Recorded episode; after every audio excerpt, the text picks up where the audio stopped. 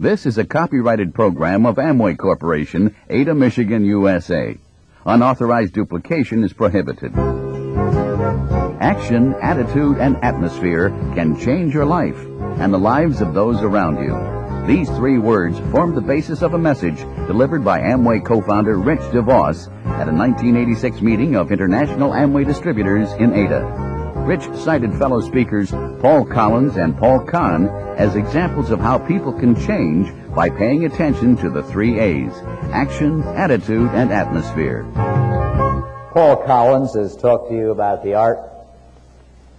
Paul Conn has talked to you today about promises to keep that are involved in this business. And I really can't say enough about these two gentlemen. Paul Conn came along as a doubter, not only about us as individuals, about, but about the whole capitalist free enterprise idea, and came to be an advocate, a supporter, a promoter of the idea. Paul Collins, as an artist, a black, a minority in this country, came along with also some grievances and chips on his shoulder about equal opportunities, not only in this country, but in the world. Paul Collins also became a believer in the concepts of freedom and free enterprise that you have seen. And it's easy, of course, for them to talk about that because, in a sense, they have beat the odds from not being in the group of achievers. They were underachievers. They have become achievers. And as an achiever, it's always easy to speak about how you can pull up your boots and overcome problems. But out there in the world, as you and I know, are millions of people who don't believe it at all. And of course, that's our biggest single challenge is how we convert more and more people like that to becoming believers, not in Amway per se, but how they can become believers in themselves. Because that's the essence of what you do and what I try to do, and that is our life work. While we hope they become successful in Amway, and of course, you are evidences of that. Because some of you, like Paul, the Pauls here, also at one time were down there struggling, justifying, trying to figure out whether there was any fairness in the world. And why there were always the rich up here and we were always the poor ones down here. That disparity, the class warfare that exists in the world. And so we are the force in the world. That is, closing that gap between groups of people. And that doesn't mean we always understand each other or agree or think the way to get there is my way or your way, but we have different ways we get there. My, my, my key, I guess, is that to me, when I look at Amway's years in the business, that comes down to what we're all about is to make sure we close the gap so that millions of people know. They may not achieve it, they may not strive for it even. They may buy the kit and never do another thing with it. But at least they could never say they never had a chance. Well, how do we achieve all that? Well, all of you have individual ways in which you go about that. How you get somebody to come to a meeting and listen to you, how you make an appointment, and you have methods of doing all of that. And I, you know those things far better than I do.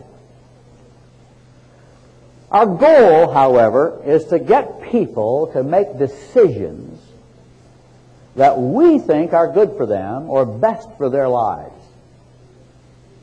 If we had our way, we would say to somebody, and we'd grab them and say, sign this application.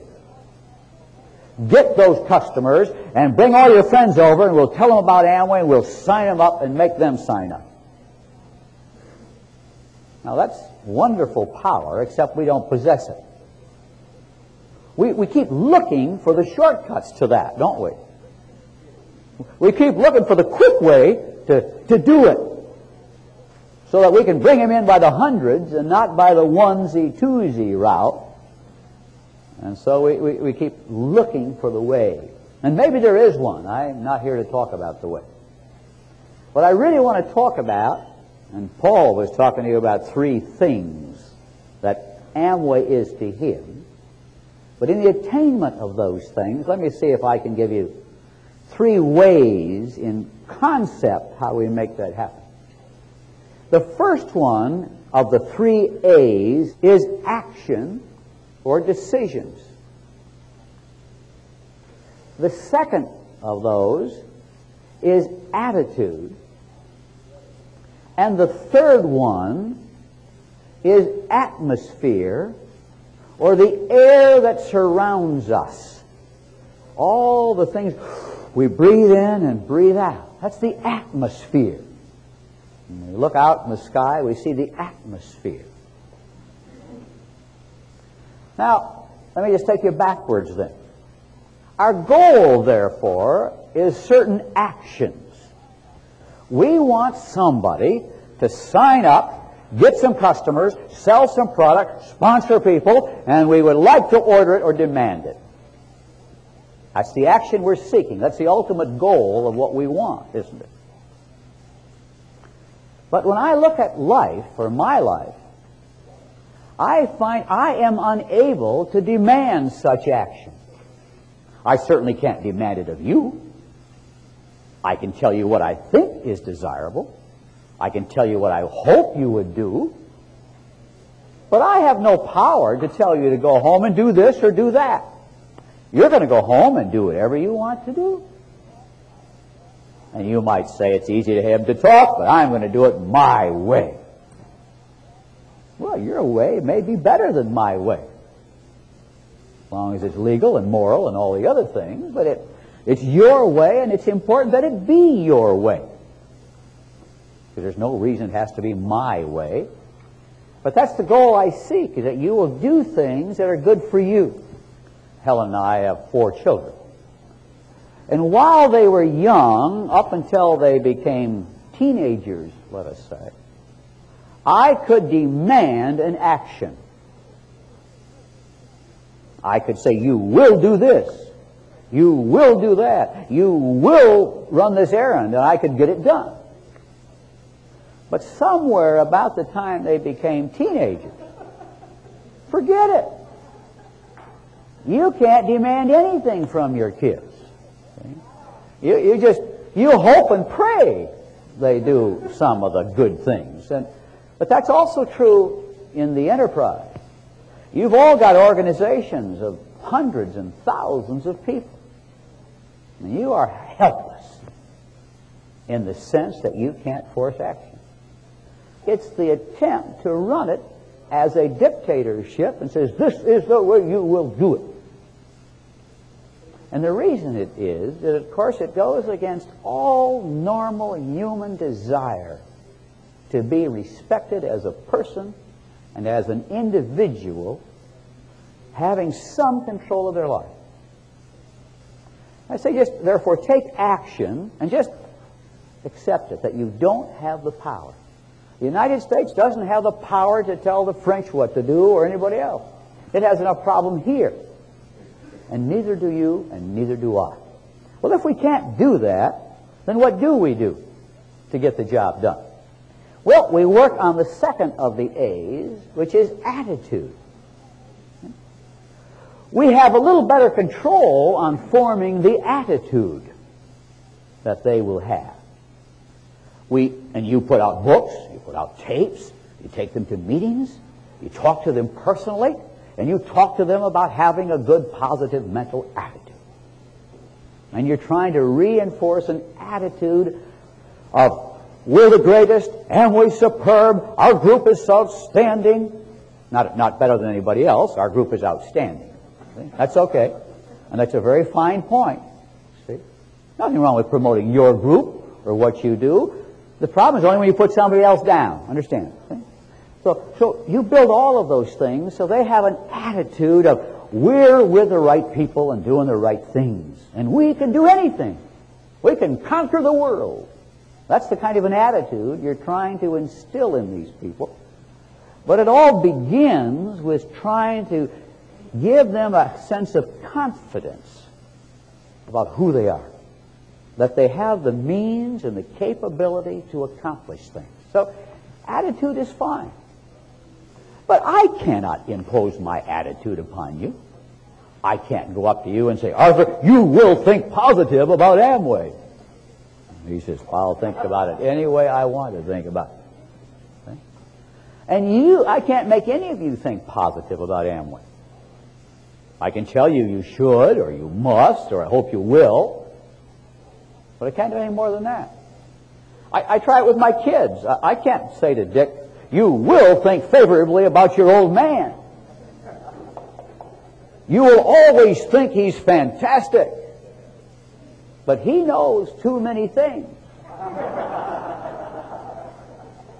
And when he's forming his attitude, he's got to think about all those other things that he knows that I'm not always so good or consistent at. So his attitude finally is the creation of his own mind, and so is yours. And so are all your people. And so some of your people have favorable attitudes towards you, some have unfavorable attitudes, some are mediocre, some are medium, and some are, whew, they think you can walk on water. And only you and I know we can't.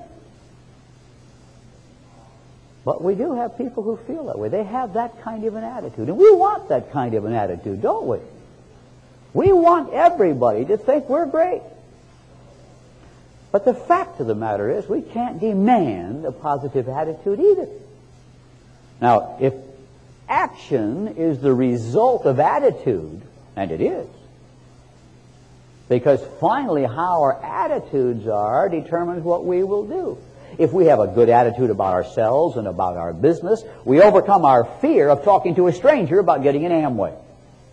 If we have a marginal Amway question about Amway, we say, well, they're pretty good. Then the moment we go to talk to somebody, we're afraid they might find our weakness, and so we don't have the courage to go out and talk to them. And so we just stay home because our attitudes have a problem. Well, there's only one part of the equation left then, and that's atmosphere. The atmosphere is the thing we control.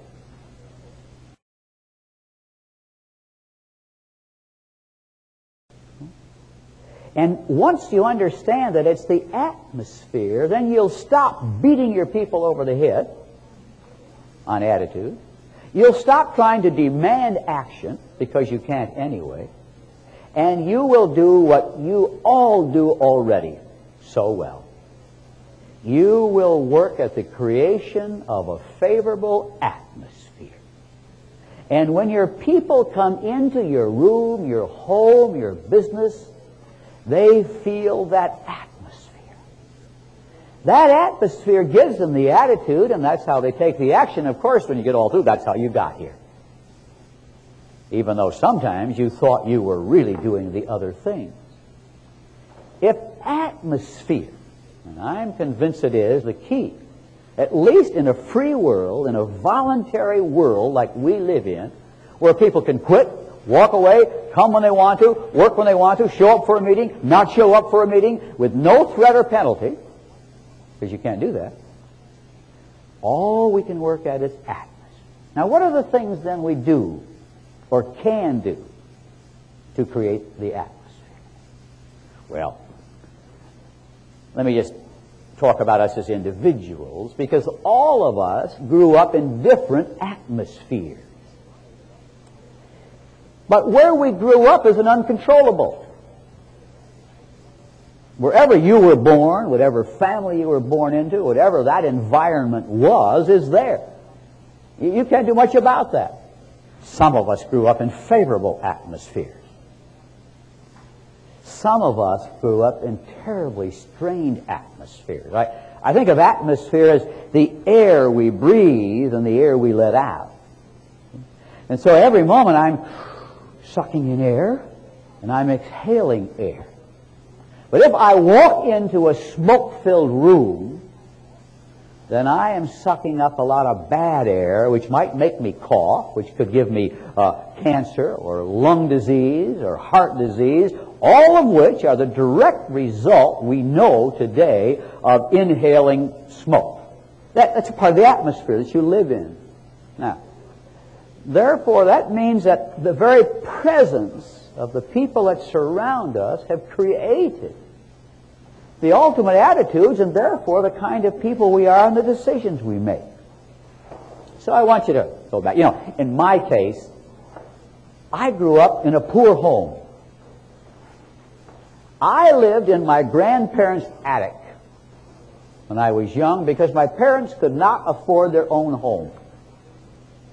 I grew up under the rafters, under the eaves of the roof. No big problem. A lot of people were struggling in those days. But the fact that I grew up there never had an impact on the air I breathed because the air in the home was always one of, you can do it, things are going to get better, good times are coming, and we're all going to get ahead in life. My mother and my father, my grandparents always talked that way. My grandparents came to this country with nothing. And therefore they knew what you could do when you were willing to work hard. Well, you all have stories like that also. And if you look back, you may find you came out of such an atmosphere of, of belief in yourself. Now, when we look at our organizations, we're dealing with people who came from atmospheres totally different from that. Some of our people, we wonder why they can't get going in this business. They came from an atmosphere where their parents abandoned them, or their parents said to them, You're not any good. You're never going to amount to anything. Look how terrible things are in this country. Or all sorts of things that denied them that early atmosphere. Now, a lot of us in this room came from that good atmosphere. And therefore, we have a little hard time adjusting to others. But our goal, therefore, if they didn't come from it, is that we are the first time for many people they've ever had a breath of fresh air in their life. And that's the revolution that happened. They suddenly walk in with you and, whoo, fresh air. There's a whole wonderful world out there. And you're the one who opened up that world to them. Now, you don't clean out 30 years or 20 years of bad air on one contact. That takes years to purge the lungs. And, and in this country, if you've had a, an evidence of smoking and they talk to you about cancer, they say, you know, you've got to be off cigarettes for five to ten years before the lungs begin to clear themselves again. And I say that to you because so often we become impatient with our people. We don't understand why they haven't caught on. What's the matter with them? Why don't they do what I told them? Well, they haven't had enough fresh air. And so sometimes you just have to, and that's what, lot, that's what you do so well. I'm not trying to tell you anything new. I just want to, so you understand really the magic of what you're doing every day is pumping some fresh air into people whose lungs may not have good capacity anymore. And so you love them and you encourage them for years. Now, how do you do those things? Now, I started positively. Poor, but positive. Well, some of us picked it up in school. In my case, I went to a Christian school. Again, a positive reinforcement environment. And all I say, those are things you don't control. But from that point on, you begin to have had a control. And the control point began, at least with me. I, I had a teacher, and he wrote something in my yearbook that was like a breath of fresh air. It blew me away. I was not a good student. I took Latin once. I, I took one semester of Latin and I passed on the condition I would never take it again. My marks were that bad. She said, but if you don't take it again, I'll pass you. But don't ever come back here because you'll never be able to move forward. Okay? And so I, I, I, would, I just wasn't that good a student. But out of the midst of that, the teacher wrote in there simple words. with talents for leadership in God's kingdom. Now that's quite a statement, you see. And for a kid who wasn't such a good student, all of a sudden some teacher who's highly respected by you writes words like that. I believe in you. Wow. Revolution. I was just a poor kid. I wasn't smart. You know, the smart kids were the kids who got all the A's in school. They were going on to college, and you know how it is in school. We kind of divide. There's those of us who are going to go out and get a job someplace. And then there's all the bright kids. They're going on to the university. They're going to get college educations. And, and we sort of divide at that point. And they're the ones destined. Well, they are moving into that fresh air zone, and down here we're still breathing, breathing bad, bad air, thinking we're going to have to settle for whatever we get out of life. Well, that's where a lot of our people come from. Not all of them, fortunately. Many of them were, were given that good air. And then they got some bad air once they got out into the real world. But nevertheless, the key here is the words, the few words that to me opened me up. Now, I saw that teacher again 40 years later at a class reunion. And I said to him, I said, Dr. Greenway, you wrote something in my yearbook 40 years ago. And I want to tell you how important it was, and I want to tell you what you wrote. And he said to me, Don't tell me what I wrote. I know what I wrote in your yearbook 40 years ago. And he quoted it to me. A teacher who had hundreds of students still remembered what he wrote. Maybe he wrote it in everybody's yearbook. I don't know. That's possible. and I never bothered to ask. The key, however, is if he wrote it in a thousand yearbooks. It didn't matter. To me, it mattered. And you see, that's the magic of what you do every day. That's really where you live every day. That's why you're here today.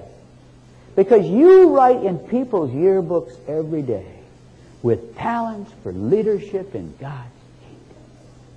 I believe in you. I love you. I'm proud of you. You can do it. Those are your stock in trade. And sometimes you think they're idle phrases, but those are the phrases that people clutch and hold on to for a lifetime. And maybe long after they leave Amway, they still remember the phrases you whispered in their ear one day or wrote on a piece of paper. That's the core of life changing experiences.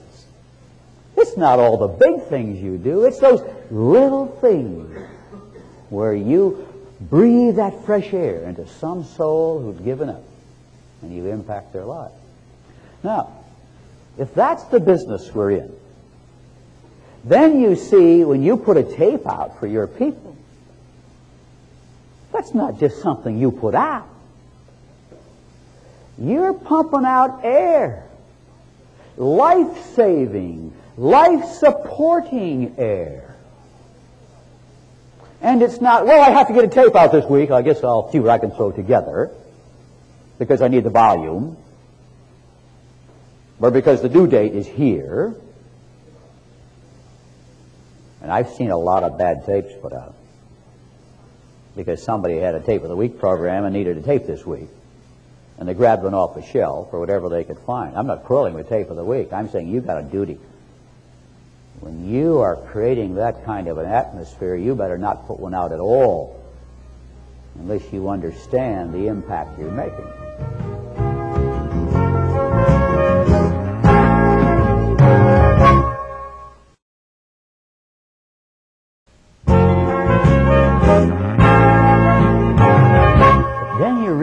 How delicately impact people. So when you do that, tapes are a form of atmosphere creating. They better be good because they can lift up or they can cause doubt and a problem. Sometimes you have to address the problem. Because sometimes you got a lot of bad atmosphere out there and you got to start to get some fresh air in there too. So they're a wonderful form of communication. Used correctly and in balance. Well, every time you put on a meeting, you're in the atmosphere creating business. And those who are scared and downtrodden come in. And so when somebody says wrong things or gets negative, they're scared out. Or they're encouraged. Or when they get a big dose of religion thrown at them at an open meeting that they've come to for the first time. Or when they come to a meeting and the whole meeting is on my viewpoints on life instead of how it relates to my Amway career and what I can do, which is why I came there. Then you set up a series of bad atmospheres. And you might just as well have gone up and blown smoke in their mouth. Because they never come back. But every one, every event, every meeting, every tape, every book, every statement you make creating a favorable or an unfavorable atmosphere. You say, Amway's great, but I don't like him. Creates an atmosphere. A new element of doubt creeps in when you make public statements. And so just as surely as that guy I heard, you are far more important than he ever was. Because you touch more lives than he was ever able to do working with a handful of people in his classroom. And so the lives that we touch are almost unbelievable. And therefore the potential for greatness is unbelievable. Now I put together a list of things that I think I know all the things you do, most of which you do are fantastic. But as a company, we also try to do things that create a favorable atmosphere for you. I sat on the airplane one day, I forget where I was going, and I said, What are we doing today to create a favorable atmosphere for this business? And I and, and no means is this a list of all of the things. You can add more, and this is a little horn tooting. You know, these are things this company, this organization does. And then there's all the other good things you do for each other that you can add to that. Let me just go down the list. And this was 50 reasons why you ought to be in the Amway business. No apologies needed. I think it's important. We don't have to apologize for this business. We don't have to back into somebody or sneak up on them. We've got plenty to talk about right up front. Number one, things you all know. Business of your own. Number two, a lot of people want a business of their own. Number two is a low investment to start. That means anybody can get in the Amway business. Number three, unlimited potential. No upper limits. That's, you know, most of you all your career have worked on where there's a ceiling on the job. You know, you don't have to draw you pictures of that. You know that. Family type business where families can work together instead of each going off in different directions. Number five is you can start on a part-time basis. You don't have to give up your career. Income security. There are no favorites in this business. Not from the company standpoint. There better not be from your standpoint. But if there's no favorites, then it doesn't matter whose group you're in, does it? Huh? Then all people have an equal chance no matter where they are in the world of Amway. And the moment you violate that and say, I'm better than you, then you violate a principle. Oh, it depends on who you're, who you're under as to whether the business is good or bad. No, that's not what I say to you. I say there are no favorites. Recognition, pins, awards, pictures in the, in the newspapers. Equal opportunity regardless of race or religion. That, by the way, that's uh, number 10. Doesn't matter what your religion, where you come from. Doesn't matter what your race. Doesn't matter your color. Doesn't matter your education. Number 11, a selling opportunity. A lot of people do want to sell, you know. And number 12 is a sponsoring or management opportunity. We have both of them. Number 13 is a whole range of outstanding products. You're into cosmetics, you're into health and fitness, you're into household, you're into housewares, you've got a whole range of merchandise. You know, when Jay and I started, we had one product, one category. You've got a wholesale marketing opportunity that touches almost everything that's worthwhile to sell. Number 14, you have a warehouse of tested, tried, and proven products. You have an organization that represents you with complete product guarantees. And any person in the world that come to our attention who wasn't happy with a product, they bring it back and we give them their money back. No, that's pretty good to work in an organization that does that. The international opportunities, not just in your country. Then look about all the alternative ways of earning money in this business. There isn't just one way or two ways. You earn it by selling, you earn it by sponsoring, you earn it by depth, you earn it by width, you, you know, you pick the way.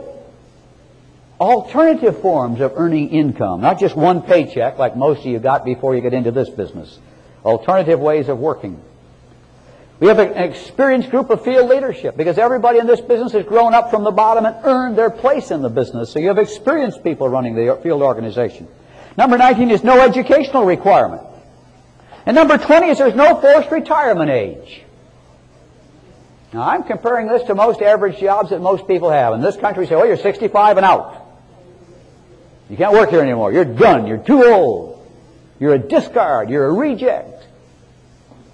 You, it's great to be with a business where you're never discarded you're never rejected. You're always in it as long as you want to be. Women pay the same as men. In most parts of the world, the women are not paid as well as men. And suddenly you're in a business where there's absolute equality. It's a social issue all across America. There's demonstrations, organizations pleading for women to be treated as well as men. Here, we've been at this for 25 years, and they've always been treated that way. What's, what's so new? Well, what's new is that in most cases it's not true.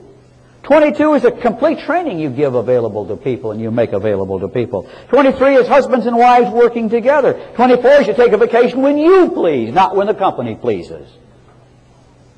You decide when you want to go away. And they say, well, I'm sorry, the two weeks in July are taken. You better go some other time. You say, no, I'm going to go now. And number 25, there are no set hours. Nobody tells you when you got to work. And if you want to work nights and go goof off in the morning, go ahead. You can set your own hours. Number 26 is the love factor that's involved in the Amway business. For many people, this is the first love relationship they've ever had in their life outside their marriage. They have found some people who love them and care for them. There's a loving factor. There are people who remain in this business because of the love factor. They don't do anything in the business, but they're around because they love to be around you, because you create a favorable atmosphere and you love them as an individual. Number 27, it's a cash business. At least it is here. And all of you have gambled with giving credit and you found out how good it works.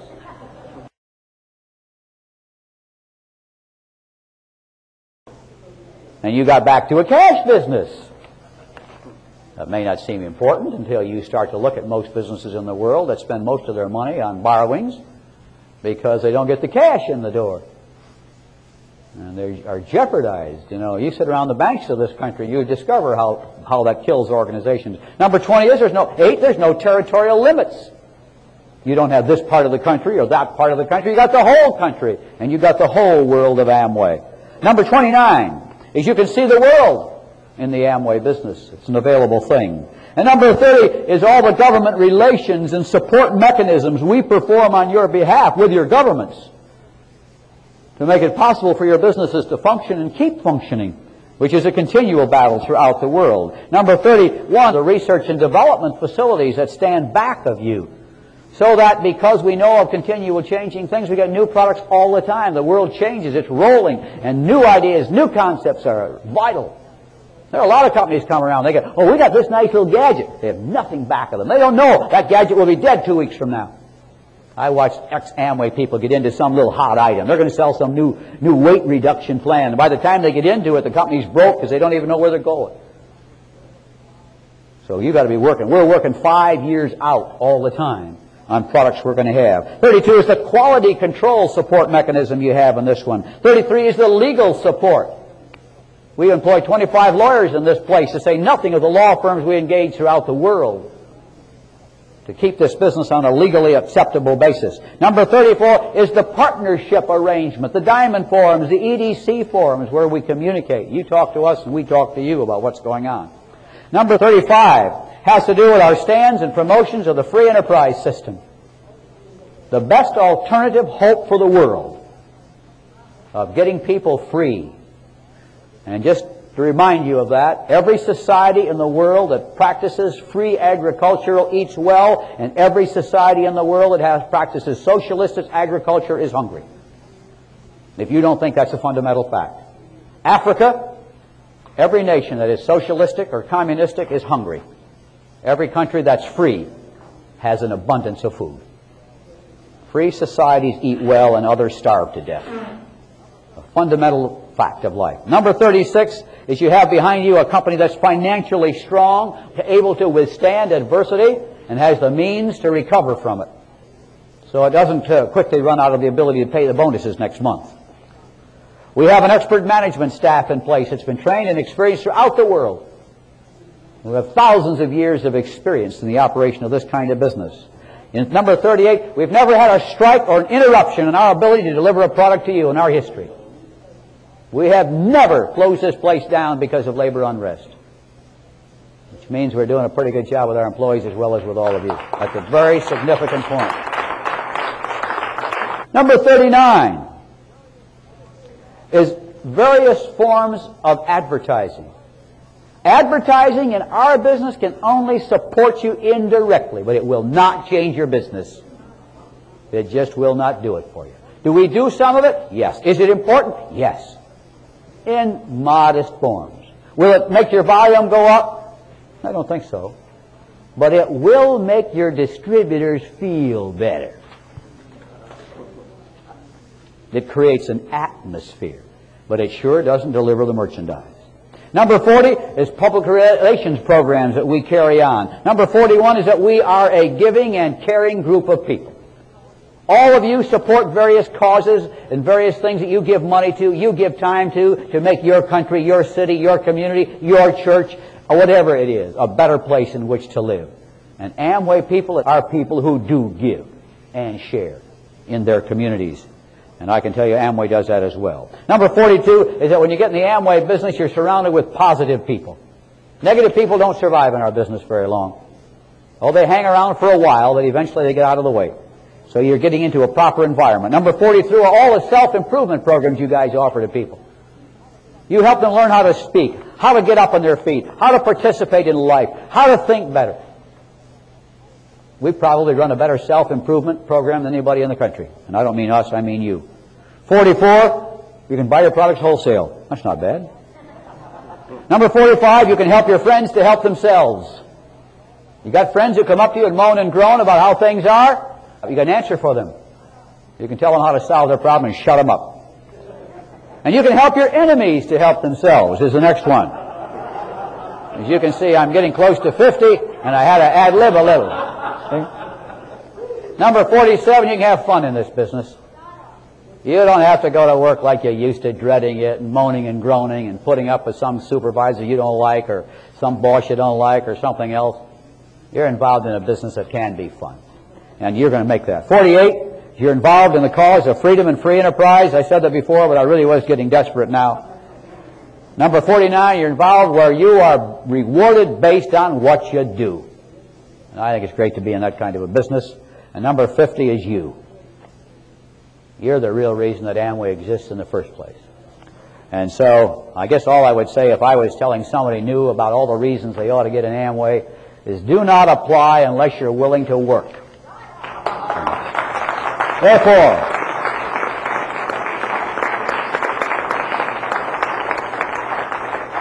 atmosphere, attitude, and action. And I welcome you. And I salute you for all the fresh air you have breathed on this world. And especially you know it in your own communities and in your own countries, where you have been a life-saving breath of air for many people who had given up. Recently at a symphony program here, they had written on the program a statement which I ad-libbed and I would share it with you because they had put it this way. Because we cannot hear the planets evolving or the sun ascending, the seasons blurring, Because these and a billion other sights have no sound, music was born. And I added to that, because you cannot hear the hopeless, the discouraged, those who have given up. Because these and a billion other persons have lost hope. Amway was born because we offer that hope to those people. And so I am honored to be in partnership with all of you who are creating that favorable, exciting, dynamic atmosphere throughout the world. And that's why, you see, we have to grow together because our mission is so great.